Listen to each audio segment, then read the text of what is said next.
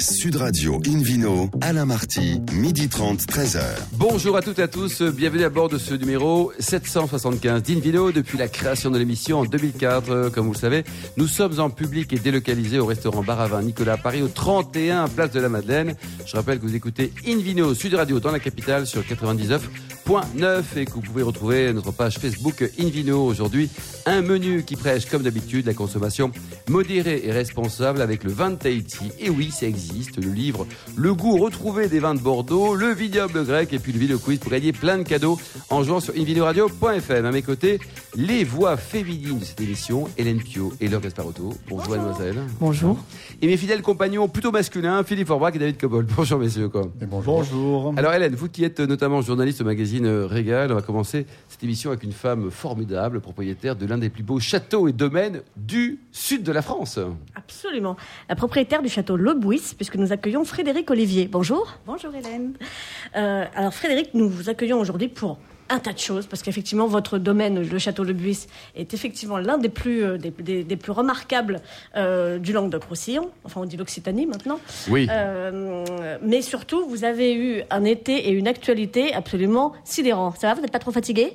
Non. Vous avez l'air d'attaquer la rentrée en pleine forme Oui, parce que je vais vendanger vendredi, donc euh, c'est une nouvelle étape extraordinaire de l'année.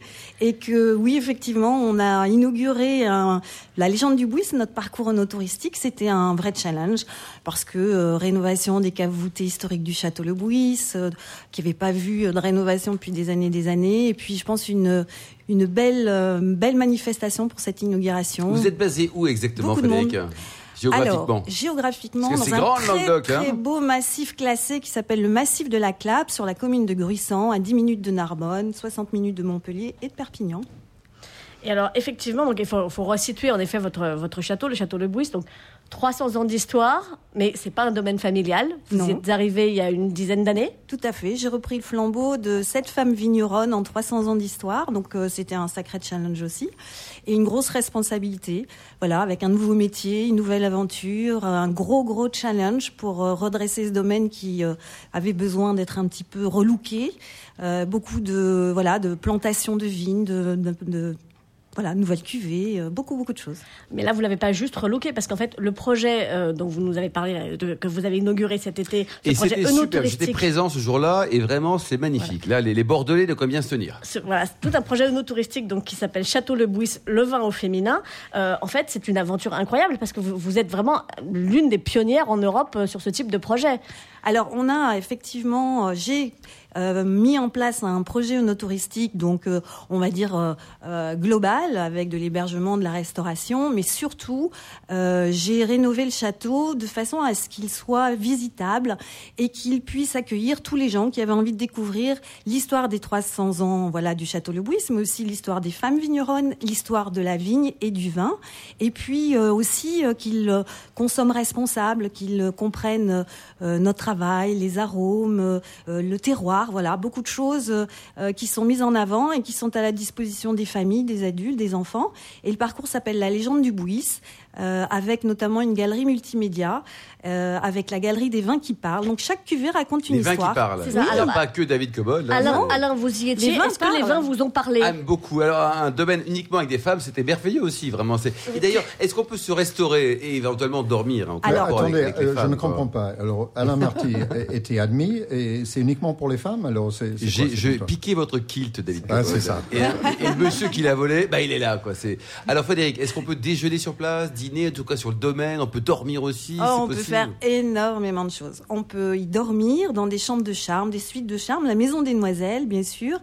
Euh, on peut y s'y restaurer. Cette année, nous avons euh, accueilli un chef étoilé qui s'appelle Jean-Marc Boyer. Qui a Ah, c'est pas une fille.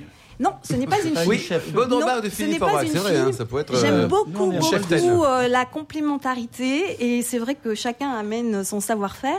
Et ce qui est intéressant et surtout ce qui est très important, c'est que les gens se sentent bien chez nous. Donc euh, voilà. Ils reviennent. Donc- Vous avez accueilli combien de personnes cette année Enfin, Oh, l'année n'est pas terminée, quoi, mais en tout cas. je- J'ai pas le compte de cette année parce que la saison n'est pas finie, mais l'année dernière, on a accueilli 8000 personnes. Ah, quand même, oui. Voilà, donc on progresse tous les ans. On étoffe notre, euh, notre parcours La Légende du Bouis. L'année prochaine, prochaine, on pourra accueillir des personnes en situation de handicap. Donc ça, c'est pas mal aussi. Voilà, donc euh, pas mal de pas mal de projets pour accueillir tout le monde, tout le monde, tout Ça le vous monde. donne à envie, grand Laure bras Gasparotto, ouverts. d'y aller, Laure? Euh, J'ai j'ai vu des photos et j'ai en effet très envie d'y aller.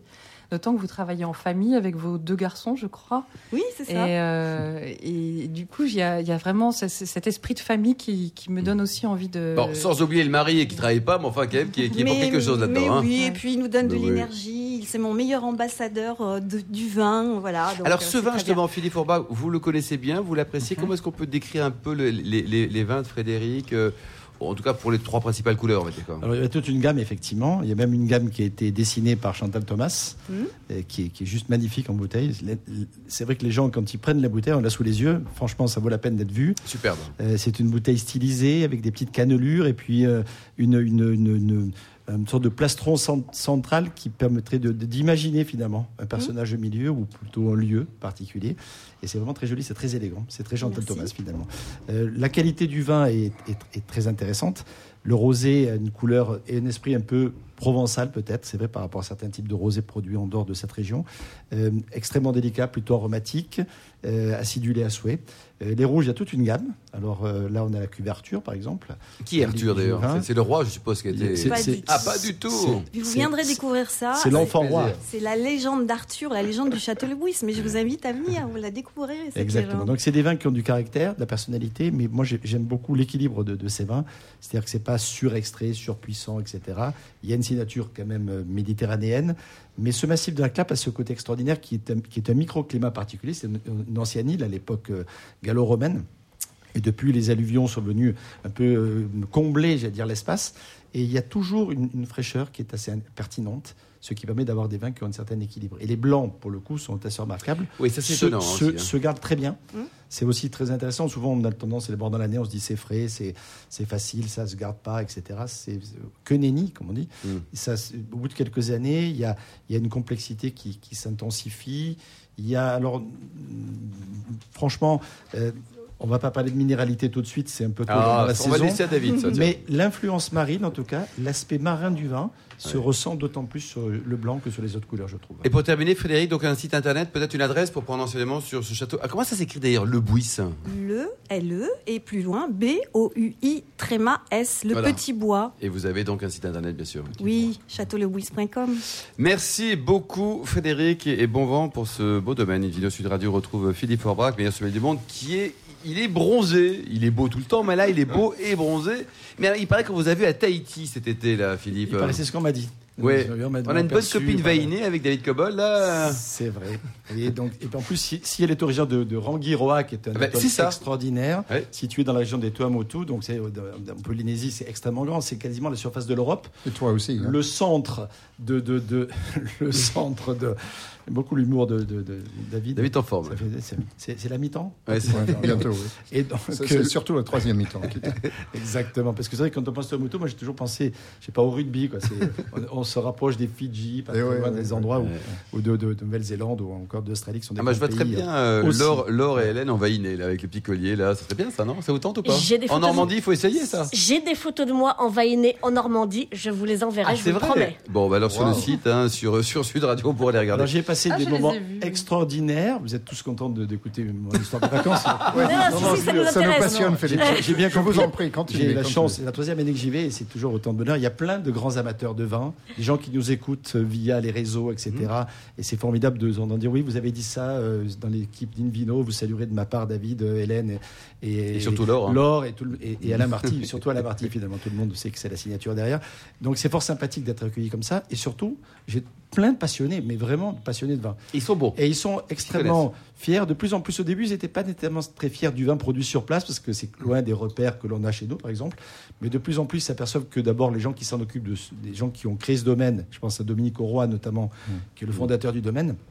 C'est un fou furieux génial qui a fait voilà, beaucoup de bonnes affaires et qui, a- et qui a acheté un domaine un jour et qui en fait un peu moins depuis parce que c'est vrai qu'on ne fait pas nécessairement beaucoup de bonnes affaires quand on achète un Ah, domaine. c'est clair, Ollier, crée vous confirmez que ça coûte des sous hein, pour on faire du bon bat Il- il contre la nature, contre plein de choses Et du temps. et du temps. Et donc, il a imaginé, il y a pas loin de 25 ans, un peu plus même, de planter des vignes là-bas. Donc il a fait des essais sur plein d'atolls différents, euh, euh, des sols différents, des climats différents. Parce Des que crabes différents. intéressant. Des, des cépages différents. Ouais. Et donc, euh, finalement, ils ont jeté leur, dé- leur, leur dévolu, ou leur dévolu sur euh, l'atoll de Rangirois et sur un moto particulier qui permet d'avoir 6 hectares d'un seul tenant Planté. euh, plantés de carignan rouge pour l'essentiel. Et je suis pas très étonné que ce carignan fonctionne parce que finalement c'est un cépage assez résistant. Les anciens le- l'avaient planté. Vous en avez du parce carignan que. Effectivement, ça résiste très bien. Ça résiste très Et bien. avant de oui. partir en Polynésie, par- par- par- pardon Frédéric, j'étais en Sardaigne et les Sardes m'ont dit on a du carignan. Mais vous bossez jamais, vous, bordure hein, mer. vous voyagez tout le temps, Ben, c'est mon travail. Ah, c'est votre travail. C'est Bah vous avez un travail. sacré boulot quand même. hein. Je- Mais le reste du temps, je suis du sommelier, il n'y a pas de souci. hein. Mais l'été, on le ferme, et donc j'y vais. Et donc, le, et donc ce carignan rouge est fait, le il est comme, comme Mélenchon, il arrive à se produire partout en même temps. Oui, c'est ça. Le- oui, Il a des hologrammes. Ouais, désolé, vraiment. Un vinogramme, s'il vous. Soyons précis sur l'affaire. Et donc, le, le, le- oui, donc, le carignan est le cépage qui, qui a le plus résisté à tous les essais qui ont été faits. Ça a été euh, euh, fait en collaboration avec Bernard Hudolo, vigneron célèbre des Hautes-Côtes de Nuit, notamment. Et il y a un esprit assez bourguignon dans la démarche, un clos, une petite quantité produite, un, apport particulier. Euh, il y a un peu d'autres cépages, mais c'est anecdotique. Il y a quelques plants de grenache, un peu d'Italia, également un peu de muscade Hambourg. Ils produisent essentiellement trois types de vins. Euh, un blanc euh, classique, on appelle le blanc de corail. Euh, un blanc qui est un, secteur particulier euh, qui s'appelle le clos du récif. Et un, rosé aussi, euh, Nakara. C'est loin des, des critères effectivement de repère du château Le mais qui n'est pas, pas, pas inintéressant. Ils produisent de temps en temps, pas chaque, pas chaque récolte, je vais y revenir rapidement, mais euh, un, un petit peu de, de, de moelleux. Et à une époque, ils faisaient du rouge. Euh, en résumé des courses, il y a des vendanges tous les cinq mois, donc ça fait deux et formidable. demi vendanges par an. Les, les vins sont pas très chers finalement, c'est euh, Autour de combien? une quinzaine d'euros Ouais. pour un vin extrêmement rare. Ouais, c'est moins cher que vous, allez, l'Anturel, vous avez tous envie de savoir comment ça goûte. Oui, Ça- alors, Eh oui. alors j'ai dégusté beaucoup avec Sébastien Tépenier, que je salue, qui est le maître de chez de la maison, Ouais. qui s'occupe du domaine depuis euh, 2002, donc ça fait déjà un certain nombre d'années de repères. Le vin est, est- est simple, il s'améliore beaucoup. Le, le millésime 2017 était vraiment très très intéressant dans son équilibre. Quoi, en de la fraîcheur, un petit peu. sur- franchement, c'est le blanc Le qui, blanc, moi, me, me séduit, me touche un peu au cœur. Euh, le côté marin extrêmement présent. On va, on, on va sur le moto en bateau, on y revient en bateau en emportant les raisins. Il ne faut pas qu'il y ait trop de houle forte parce que Ouais. sinon le sel est un peu trop présent. Mais ça vaut vraiment la peine de le Comme le découvrir. vin romain. quoi. Merci beaucoup Philippe Orbach, merci à tous. Dans un instant, le Vino Quiz pour gagner des cadeaux en jouant sur invinoradio.fm. Et ensuite, on parlera d'un livre édité chez Actes Sud, Le goût retrouvé des vins de Bordeaux. Tout un programme. Sud Radio Invino, Alain Marty, midi 30, 13h. Retour au restaurant Bar à Vin Nicolas Paris. Nous sommes au 31 Place de la Madeleine pour cette émission en public et délocalisée. On retrouve Hélène Pio pour le Vino Quiz. Oui, car chaque semaine, nous vous posons une question sur le vin et le vainqueur gagne un exemplaire du guide Hubert. Voici la question de ce week-end. Quel nom a été donné au musée œnotouristique du château Le Bouis Ah. Réponse A, la légende du Bouis, le vin au féminin. Réponse B, la légende du Bouis, une histoire en Occitanie. Ou réponse C, la légende du Bouis, 300 ans d'histoire vigneronne. Oui, on a réfléchi là pendant les vacances hein, avant de poser la question. Là, on a bossé un peu quand même. hein. Pour répondre et gagner un exemplaire du guide Hubert, rendez-vous toute la semaine sur le site invinoradio.fm, rubrique Vino Quiz. Le gagnant sera tiré au sort parmi les bonnes réponses. Merci beaucoup Hélène, vidéo Sud Radio. Retrouve David Cobold, notre anglais, un huitième écossais, cofondateur de l'Académie du vin de Paris, pour nous parler du, du bordelais, euh, logique pour un anglais. Oui, quelque part, oui. Et il s'agit d'un livre qui, qui sort le 5, qui est sorti le 5 septembre chez Actes Sud et qui s'intitule Le goût retrouvé du vin de Bordeaux. Alors déjà, le titre m'interpellait un peu parce que retrouver le goût de quelle Oui. époque, comment et de quel vin de Bordeaux s'agit-il? Parce que le goût du vin de Bordeaux, euh, ben, il est multiple par, par nécessité. Euh, les auteurs sont Jackie Rigaud, bien connu en Bourgogne, euh, qui était le, le chantre de, de feu Henri Jaillet et d'autres vignerons euh, de qualité. Un autre nommé Jean Rosen, et puis a d'autres contributeurs qui sont nommés à la fin du livre. Et le préface était fait par Stéphane de Roloncourt et le prix du livre est de 21 euros. Voilà pour les faits. Maintenant, pour mon avis, ce livre est plein de paradoxes. Euh, il contient des choses intéressantes, plutôt bien documentées pour une partie, et d'autres qui sont purement spéculatives ou fantaisistes. Puis, il s'appuie sur un exemple que je trouve plus que contestable pour plusieurs raisons. Il prend un seul exemple de ce goût, soi-disant, retrouvé des vins de Bordeaux. Alors, le titre est ambigu. pourquoi voudrait-on retrouver le goût du vin d'autrefois? Est-ce qu'il était meilleur? Et comment le savoir s'il était meilleur? Puisqu'on n'était pas là pour le constater. Euh, donc déjà, le principe est, est curieux. Et après, euh, il précise un peu sa pensée. Il dit qu'il s'agit de, des vins avant le phylloxéra. Alors nul ne peut contester que le phylloxéra a, posé, a appauvri le vignoble en, en éliminant beaucoup de cépages utilisés autrefois. Était-il bon ou pas bon On ne sait pas toujours, mais il y a des gens qui travaillent On dessus. n'a pas retrouvé les mêmes cépages après Non, cet il y a beaucoup moins de cépages dans tous les vignobles de France qu'avant le phylloxéra. Mais est-ce qu'ils sont tous, est-ce qu'ils étaient tous bons Oui, ou pas, Ça, c'est une autre question. Ensuite, le greffage. Ça, c'est une vraie, un vrai sujet. Quand on, on goûte avec Henri Marinet à Touraine, avec ses gamets greffés, non greffés, son côte Qu'est-ce non greffé, Ah bah, c'est, c'est planté. euh, bon, je ne vais pas rentrer dans le détail technique, mais un jour peut-être en faire un sujet. Effectivement, le greffage, c'est un peu comme un, un cigarette avec filtre, et, et le non greffé, c'est sans filtre. C'est-à-dire que le goût est Émission plus sur le vin on parle de cigarette, ça va être chaud là. hein. Allez, Alors, avec bon. modération tout ça là. Alors, un autre, un autre aspect, quand même, que, qui n'est pas abordé par le livre, c'est le taux d'alcool. Alors, ça peut paraître euh, anodin, mais ce n'est pas du tout le cas. Euh, J'ai regardé, les taux d'alcool des vins de Bordeaux avant le phylloxéra étaient d'entre 8 et 10 degrés. D'accord. Le, le taux d'alcool aujourd'hui des vins de Bordeaux, c'est entre 12,5 et 15. Ouais. Et, et le vin dont il s'agit, parce qu'il s'agit d'un vin qui est pris comme exemple, il s'appelle Liber Pater, son taux d'alcool, c'est 13,5 à 14, selon l'année. Alors, ce vin, il est situé dans les Graves. Euh, il a été fondé par un, un monsieur qui s'appelle Loïc Pasquet. Et euh, ce monsieur a décidé de planter d'abord trois hectares, je crois qu'il est en train de planter trois autres, euh, sur une parcelle à côté de l'Andiras dans les Graves, en utilisant tous les vieux cépages oubliés, une partie des cépages qui sont encore dans l'appellation. C'est-à-dire qu'il a banni le merlot, par exemple, mais il a ressuscité d'autres cépages. Euh, de surcroît, il a planté à 20 000 pieds à l'hectare, donc il travaille uniquement avec un, âne pour passer entre les rangs. Euh, il y a des mauvaises herbes qui dépassent la, vigne. Bon, ça c'est anecdotique, mais bon, c'est pas très joliment entretenu, donc c'est purement bio. Euh, J'ai rien contre, mais bon, il a tout cet, cet aspect de démarche d'essayer de faire les choses comme autrefois. Alors, je ne pense pas que les gens tenaient leur vigne de cette manière-là autrefois, mais ça c'est secondaire. Autre question, et ça c'est peut-être le plus important, où je trouve que cet exemple est très contestable. Devinez le prix auquel se vend une bouteille de son vin qui s'appelle Liber Pater à la pas- Je sais pas. euh, Le 10 prix euros moyen, le prix moyen sur 10 euros. Wine Searcher, 3650 euros. Ah quand même. La quille, pour la un bouteille. grave, pour un grave. Oui, bon, il n'est pas, grave, il est pas David. dans l'appellation. Oui. Il n'est pas dans l'appellation. Et il figure donc sur ce tableau absurde pour les super riches qui s'appelle les, les vins les plus chers de la planète. Je crois qu'il est en septième place et il dit qu'il veut être à la première place. C'est-à-dire qu'il trouve que c'est trop bon marché son vin actuellement. Donc ce type quelque part. il dit comment vous l'avez goûté son vin ou pas? Alors, Laure l'a goûté, elle, en- elle Alors, vous en parlera. Euh, Laure, qu'est-ce que moi je n'ai pas goûté ce Ah, vin. il, encore. doit- il devrait être très très bon à ce prix. Est- Est-il vrai? Alors moi, je l'ai goûté deux fois. La première fois, je ne connaissais pas le prix. Je pensais que bon, c'était entre Un 10 grave et sympa 15 quoi. euros. ouais. Et je l'aurais acheté. Et quand il m'a dit le prix, en plus, je l'ai goûté lors des rencontres des cépages modestes euh, à quoi. Et il était là, et je lui ai dit qu'il avait un sacré toupet d'être présent euh, à cette rencontre. De, qui, qui, Bon, parce donc en gros, ça les vaut pas. ça les vaut Par pas qu'est-ce qui vaut 3000 euros? Ça, c'est une autre Qu'est-ce question. qui vaut quoi. 3000 Ouais, euros Alors- Non, ça ne les vaut pas, mais en revanche, j'ai lu le livre aussi. Oui, oui, Et, euh, et je voudrais dire que pour moi, ce livre est absolument malhonnête, oui. dans le sens où d'abord, Loïc Pasquet en est à l'initiative, et il a été très malin. C'est, il a réussi à manipuler des auteurs euh, reconnus par ailleurs, Mm. comme en effet Jacques Rigaud, Oui.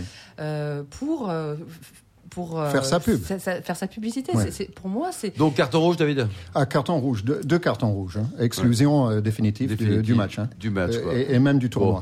Vous savez que vous avez un nouveau copain, là Oui, non, mais ça, ça franchement, euh, moi, quand je, je vois ça à 3650 euros, c'est, j'ai calculé, c'est 73 fois le prix maximum que je suis prêt à payer pour une bouteille de vin, qui est 50 euros.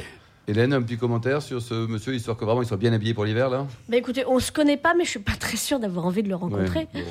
Philippe, on- Alors- vous, euh, je vous pose pas les questions. Voilà, vous êtes épargné, si. Alors, je donne quand même, Je ne l'ai pas encore goûté. Bon, Et- si j'ai le temps, je donne quand même un bon point à ce monsieur Ah. Pasquet. Un, bon point. Euh, il dit, et c'est assez intéressant, il n'utilise pas le bouchon liège dans ses vins, parce qu'il veut pas que le vin soit esquinté par un morceau de, de- bois. Euh, il utilise une formule, euh, une comparaison que je trouve assez drôle et, et intéressante. Il dit, est-ce que vous voyez des, des voitures de Formule 1 rouler sur des roues en bois? Euh, non, si on veut de la performance, on a une gomme moderne, euh, des roues correctes et, et- et ça tourne comme ça. Et du coup, le spectacle est bien meilleur. Eh bien, moi, je veux pas que mon vin soit esquinté par une technique du XVIIe siècle. Bon, Et, là, là, je lui donne un bon point. C'est antinomique avec son livre qui Euh, rappelle bah, c'est- effectivement Et voilà. Alors, euh, c'est ça. euh, Donc, c'est encore un paradoxe. On finit sur le paradoxe c'est-à-dire Donc en fait, quelque part, le bouquin à 21 euros par à 3000, c'est- c'est un bon prix. Quoi. C'est- donc, Oui, c'est- mais si vous voulez lire un, exemple d'absurdité, achetez ce livre. Voilà. Après, il y a des choses rose bien, à bien parfaire. Merci beaucoup, David Cobold. Invino Sud Radio, qui, qui est en forme pour cette première émission, sur la deuxième émission en tout cas. Retrouve Laure Gasparotto, qui elle est tranquille. Vous êtes zen, du zénitude incroyable, c'est ce qu'on m'a dit en tout cas. Vous rentrez de Grèce, Exactement. de mais- Tinos. Non, vous de étiez où Tinos. Et voilà, on, on, recher- on est toujours à la recherche de l'origine du vin. Vous parliez de Loïc Pasquet qui, qui veut planter en, franc de pied, euh, donc c'est son vignoble. Eh bien, Qu'est-ce en- que c'est en franc de en pied franc tiens? de pied, Non greffé, Alain. Non greffé. C'est non greffé sur des porte parce qu'en fait après le phylloxéra, tout notre vignoble a été replanté sur des porte-greffes américains, c'est-à-dire une espèce de filtre entre le sol et le et la et le plan. euh, Les racines. la- voilà la Parce que racine. la, la vigne native européenne ne résistait pas au phylloxéra. Le phylloxéra est toujours présent dans le sol et donc euh, pour protéger euh, la vigne, on est obligé de greffer aujourd'hui sur ces porte-greffes. Et donc à Tinos, justement, euh, il n'y a pas de porte-greffe euh, parce que le sol est très sablonneux. Et en fait, moi, j'ai voulu aller là-bas parce que j'ai d'abord goûté le vin en France. Il est comment alors? Et, et en fait, ce qui m'a séduite dans le, ce blanc qui s'appelle Plutôt le- blanc, d'accord. le, le Clos Tegasta, euh, c'est sa cristallinité, sa pureté. Et en effet, sans doute parce qu'il est euh, en franc de pied, son expression, l'expression du cépage est peut-être encore plus pure que Quel, si quel est le cépage? C'est euh, l'Assyrtico. Ah oui. Ah, ça c'est prononçable. C'est la- la- Très grand cépage blanc. Alors donc Tinos, c'est euh, un quart d'heure de bateau de Mykonos, juste avant euh, Andros. C'est une toute petite île euh, où il y a assez peu de tourisme parce qu'il n'y a pas beaucoup de, patrimoine euh, grec qu'on peut visiter. C'était vraiment une île battue par les vents et plutôt sauvage. Et en fait, Alexandre Avatangelo avait des vignes avant sur Santorin, parce qu'en fait, en France, on connaît mieux les, les vins blancs de Santorin parce qu'ils sont très largement euh, Avec ce même cépage. Hmm. avec ce même cépage. Et donc après son expérience à Santorin, euh, Alexandre Avantangelo a découvert en fait les, la- les po- le potentiel du terroir de, de euh, Tinos. Tinos. Et euh, donc a commencé à... Ce qui est très intéressant, c'est pour, pour la fraîcheur du vin, c'est qu'il est à 460 mètres d'altitude, son vignoble, au centre de l'île. Il y a beaucoup de vent, donc climatologiquement, c'est vraiment idéal. Même si c'est compliqué quand même de faire du vin là-bas parce qu'il y a très peu d'eau. Et euh, c'est un vrai combat. Il a commencé à planter en 2003. Aujourd'hui, il a 14 hectares de vignes, euh, blanc et rouge. Mais c'est surtout son blanc qui est très abouti aujourd'hui et qui fait pour moi partie vraiment des plus grands vins blancs du monde. hein. Ah oui. vrai- Aujourd'hui, c'est même une bouteille qu'on trouve à 80 euros Ah, quand euh, même, oui. en France, en tout cas. Bon, ça vaut pas 3005, mais j'ai quand j'ai discuté beaucoup avec quelqu'un qui s'appelle Jacques Perrin, qui est un Mm. grand importateur de vin en. Europe et en Suisse en Ah, particulier. Et un homme remarquable. Il en achète un Grand- millier de bouteilles par an grand dégustateur et pour lui c'est vraiment aussi euh, la découverte d'un d'un très grand vin blanc euh, à venir et, et présent et, et ce sera de mieux en mieux puisque euh, les vignes n'ayant que euh, 15 ans à peu près euh, euh, en- en- avec l'implantation on- l'expression du terroir sera Mais on peut faire euh, des grands vins avec des vignes jeunes. Ça, c'est il y, a il y a une espèce d'idée reçue. Je vous en le- parlerai dans quelques semaines d'ailleurs. Surtout pour les blancs. Surtout pour les blancs. Surtout ouais. pour les blancs. Là, vous, y vous avez écouté un blanc, mais il n'y a pas de rouge là-bas il y a Euh, y, y aussi Il y a- du y a rouge, mais rouge. il est, il est pour moi un peu moins abouti. Il y a un gros travail parce que je suis allée voir la vigne de rouge en question Oui. et euh, elle souffre vraiment et elle manque encore d'alimentation. euh, Mm. et- Donc le rendement est très petit. Euh, Qu'est-ce qu'il a utilisé comme cépage pour le rouge? Parce que c'est peut-être pas assez adapté à ce. Ben, en fait, je, je me souviens plus du nom du Ouais. cépage pour le rouge, pour le coup, mais Parce que euh, est bien adapté à ces climats. c'est que, vrai. Peut-être que le, le rouge. euh, Et selon vous, l'or, c'est un vin blanc un peu de garde ou ça consommait rapidou? Qu'est-ce qu'on fait? Ah non, c'est un vin blanc qui a une telle complexité que je pense qu'on peut vraiment le garder Ouais. euh, longtemps. Euh, J'ai goûté euh, des, bah, des, des vins plus anciens, hein, de 5-6 ans déjà, de, de, de ce Clos Tegasta. Et ça vieillit, mais vraiment. Ouais, c'est vraiment très bien, quoi. c'est- c'est- on est dans, dans la pureté. C'est. Philippe, peut-être un petit commentaire Je suis allé l'année dernière. c'est- le- le- déjà, le lieu parle. On, on sent une, des vibrations particulières. C'est Ouais. juste génial. Et effectivement, je confirme que la garde est géniale euh, et que le millésime 2017 est assez remarquable. Voilà, c'est la cuvée rare. Oui. Voilà, c'est la Et- cuvée rare en 2017. C'est- Là, vraiment, il fait un bond en avant. Et combien ça vaut, ça, à peu près 80 euros. 80 cette- euros. cette- Merci voilà. beaucoup, Laure Gasparotto. Merci également à vous. Hélène Pio, Frédéric Olivier, David Cobold et Philippe Forbrac. Fin de ce numéro d'Invino Sud Radio. Pour en savoir plus, rendez-vous sur sudradio.fr, invinoradio.fm ou sur notre page Facebook Invino. On se retrouve demain, demain à 12h30 pour une nouvelle émission, toujours en public et délocalisée au restaurant Bar à Vin Nicolas à Paris, 31 place de la Madeleine. Nous partirons en Savoie, ensuite à Saint-Marcel précisément. On parlera donc de restaurants étoilés, on parlera également de d'Iroulegui. Bref, c'est la fête demain. D'ici là, excellent déjeuner. Restez fidèles à Sud Radio et surtout, n'oubliez jamais, respectez la plus grande démodération.